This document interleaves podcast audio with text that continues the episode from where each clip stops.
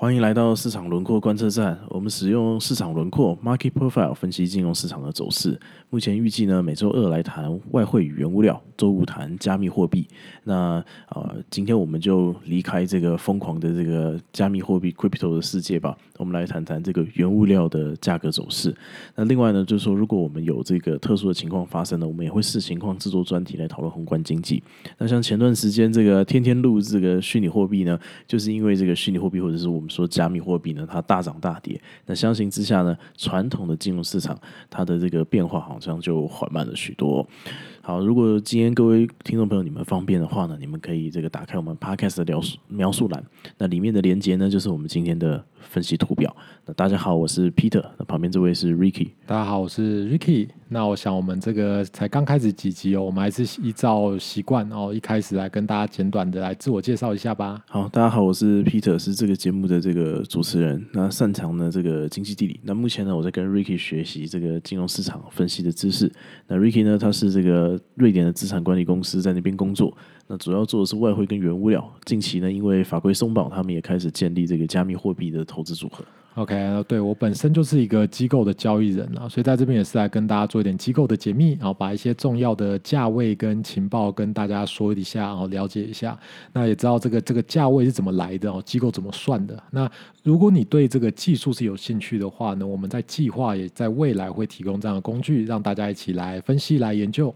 好，那我们就先依照惯例，我们来谈一下，就是就是我们上一集的这个啊市场轮廓分析的这个结果。那我们上一集谈的是这个。比特币是第三集，那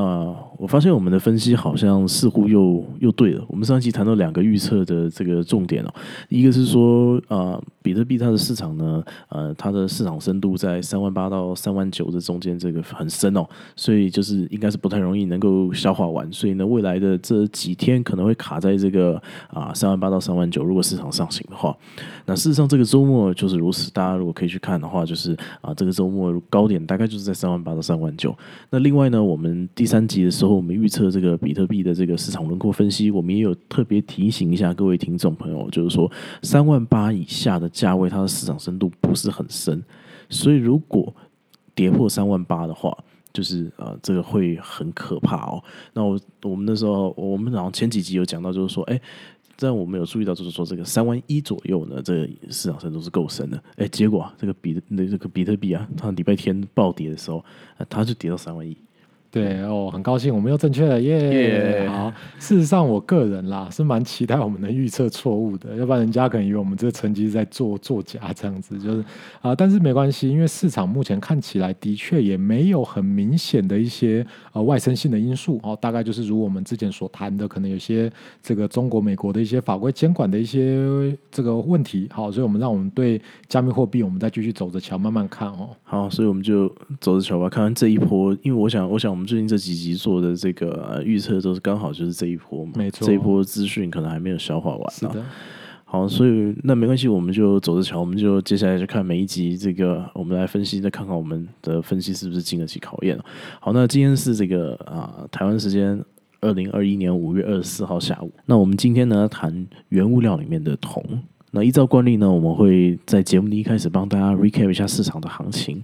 那并且和大家分析呃分享这个啊我们市场轮廓分析的结果。那我们是不是就请 Ricky 就先简单跟大家介绍一下铜，还有它最近的价格的变化？好，这个我们今天谈的是高级铜哦，高级铜是一种海外的期货。那大家如果在这个券商开户，也是可以交易这个铜的哦。好，那铜几乎是现代电子业啊、工业原料啊，无论是晶片啊、电线、马达、机械哦，都会用到。那此外，在建筑啊、化工跟珠宝业哦，也有这个大量的需求。那我们今天主要谈的是这个高级铜。那另外一个我们常见的铜价呢，是这个伦敦的金属哦，叫做也是铜哦。那通常来说，你要在交易这个伦敦。的铜通常呃，按照我的理解啦，大概你需要更多的保证金哈，所以我们一般来说对普通在做海外期货，我们大概 trade 的都是这个高级铜。好，那高级铜基本上它的价格指的是这个一磅的价格，好，目前大约是四点五美元，那大概一个合约大概是两万五千磅。好，那今年四月铜的价格呢，重新回到历史新高，那突破了二零一一年二月以来的一个高点哈。那这一次的这个这个今年会突破的一个很大的原因，是因为呃疫情的关系，导致这个南美洲智利哦铜矿的这个矿工哦他们罢工哦，导致这个市场的铜有所短缺了啊。那目前我们长期来看，其实铜的需求是非常非常高的。哎，等一下，我这边想要问一下，也就是说，我们以前就是常会在新闻上看到，就是说，哎，小偷铜小有小偷偷这个铜线。那我记得我以前读大学的时候，我们系管就是我们的电梯也有，就是小偷跑进来就把铜线这个偷走。所以呢，这个对我理解就是说，哎，铜好像是不是是是不是铜就拿来做这些电线啊，或者是这晶片这些东西？那就是为什么会就是这样子短缺？是因为铜快要挖完了吗？还是说这个罢工影响这么严重吗？就是我有听说，就是说铜是新的石油这种说法，你怎么看？OK，好，没错，你刚刚最后有提特别提到铜是新的石油。我们一般理解哦，像都像你大概刚刚这样讲的一样，就铜呢好像是这种做电线啊，对，铜线啊这种的感觉，晶片啊，或者是一些这种马达。但实际上我们现在在看铜，我们的确是把铜看成是新的石油。那不是说哎铜就可以像石油那样子被我们烧啊，哦转换成能源啊，而是说我们会拿铜来储存跟传。输能源，好像我们看的这个电电池，好里面就铜嘛，好那所以比起这个新石油来说呢，更正正确的理解是什么？铜是一个脱碳，哦碳就是这个碳排放哦，脱碳，它是一个脱碳的工具，脱离会产生这个二氧化碳 CO2 的这些化石燃料的一个重要的工具。那当然说另外一个就是锂啊，锂电池，好 OK，那我们以后有空可以再来谈来谈这个锂电池的锂哦。所以有两个产业，它其实在默默的驱动这个铜的需求，然后一个就是绿能产业。另外一个就是运输业，好，如果像特斯拉啦，哦这一类的这个电动车越来越普及，哈，那充电站啊，电动车啊，好，包括像绿能的能源网络啊，哦，那这些绿能你要怎么储存，对不对？太阳能这个每天照太阳很爽，对不对？存起来那电电电源要存存在哪里，都会很大量的依赖这个铜，哦。那历史上呢，已经有过几次哦，因为预期这个铜的需求大增而过度开采的一个例子，哈，就很可怜哦，这个矿场在开采都是一个杂。重本，然后就就会要花长时间去开采，结果呢，你可能就会导致什么供应过剩嘛，对不对？然后那那这些铜矿开采厂就会干嘛？就停业啊，就说你有没有需要我找一堆工人来挖，那就是浪费很多这个这个这个钱，就是浪费钱。然后我要还这个我借钱开矿场的这个贷款，对不对？所以很多的矿场就会在供给过剩的时候会倒闭。所以开采铜矿的成本是相对售价是呃比较高，好，所以基本上现在还处在一个供不应求。但是呢，这些开采铜矿的厂商呢，他又不敢开采新矿的一个状态，这样。哎，但先前这个 COVID 就是这个这个这个病毒这个疫情啊，造成全球这个经济停摆，那铜的立即性的需求有。这么快吗？就是我说现在是在一个经济复苏的一个阶段嘛。对，是那我们现在铜的库存是怎么样的情况？OK，好，那的确像你刚刚讲啊，在这 COVID-19 疫情刚开始的时候，铜确实是有一点点供给过剩的问题。好，但是因为我们可以发现啊，中国很快的就压制它的疫情啊。好，我们现在无论不管它现在疫情怎么样，但的确它的这个手段是很强制的，就把疫情压下来，然后马上恢复他们国内的这个工业用品的生产。那因为这个疫情呢，这个原本多出来。铜就是因为中国这么快速的压制下来之后呢，哎，马上就被消化差不多了。哦，那大家可以特别留意哦，中国每年几乎都会消化掉这个世界生产的一半以上的铜哦，这个大概接近一半，然后不是一半以上。哦，所以说目前来看哦，铜的供给呢还是很吃紧。好，那长期来看呢，绿能产业我们也知道，哦，特斯拉电动车哦，几乎这个都是几乎很有可能会继续发展嘛，像台湾的 GoGoRo，对不对？哦，这个充电站，所以铜的价格呢，实在是有很高的几率。会再继续上涨啊，尤其是现在这个开采方呢，他也在观望，那代表说供给还更吃紧，好，所以铜价真的上涨的机会是非常非常高的。了解，好吧，那我想我们就啊，这这一次因为就是说我们第一次讲铜嘛，所以就啊，我们就大家跟跟大家介绍一下铜的这个背景，那大家就当做这个我我自己是当做这个长一些知识，蛮蛮有趣的。那我们现在就简单来介绍一下，就是铜现在的这个价格走势哦。那现在这个高级铜在五月的价格大概是四点三美元左右，那涨到了这个四点九美元，涨了十三趴。那目前这个啊。跌回就是大约四点五美元左右，那有就是修正了大概十帕，这个修正这样看起来是蛮多的。不过好像这个比起这个 crypto 这个真的是怎么一点点而已啊。所以这个 Rick，你可不可以简单的跟大家介绍一下，就是说这个铜它的涨跌就是这样的感觉是什么？就涨十三趴，然后又跌十趴这样的感觉，什么？因为像 crypto 就是它是一一那五个小时就跌二十趴这样。对，没错。一般来说哈，我们在看铜呢，它的基本价值呢，好高级铜，哈，但我们都会把它看在大概是四块到五块。那早期是看成四块了，那那现在大概可以看四块半了。好，那那十年前的话呢，大概铜价的平均月波动都蛮稳定的，大概一个月波动大概就是零点二块钱，然后所以大概就就是相对四块，大概是两到五趴的月的波动。哦，那。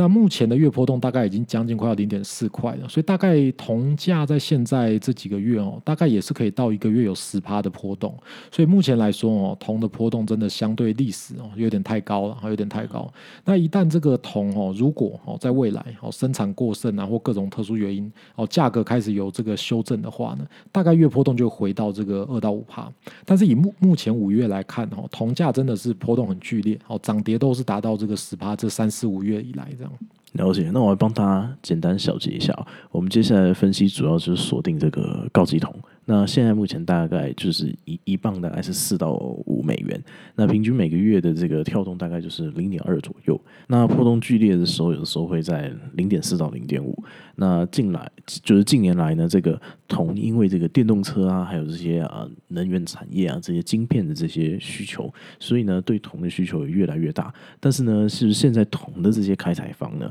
他们还在观望，因为他们担心就是历史的教训，这个血淋淋啊，就是他们这个啊供给过剩之后，造成他们这个非常非常非常惨。所以呢，我们就是现在真的是探讨铜的这个关键时刻，我们可以这样说吧？没错。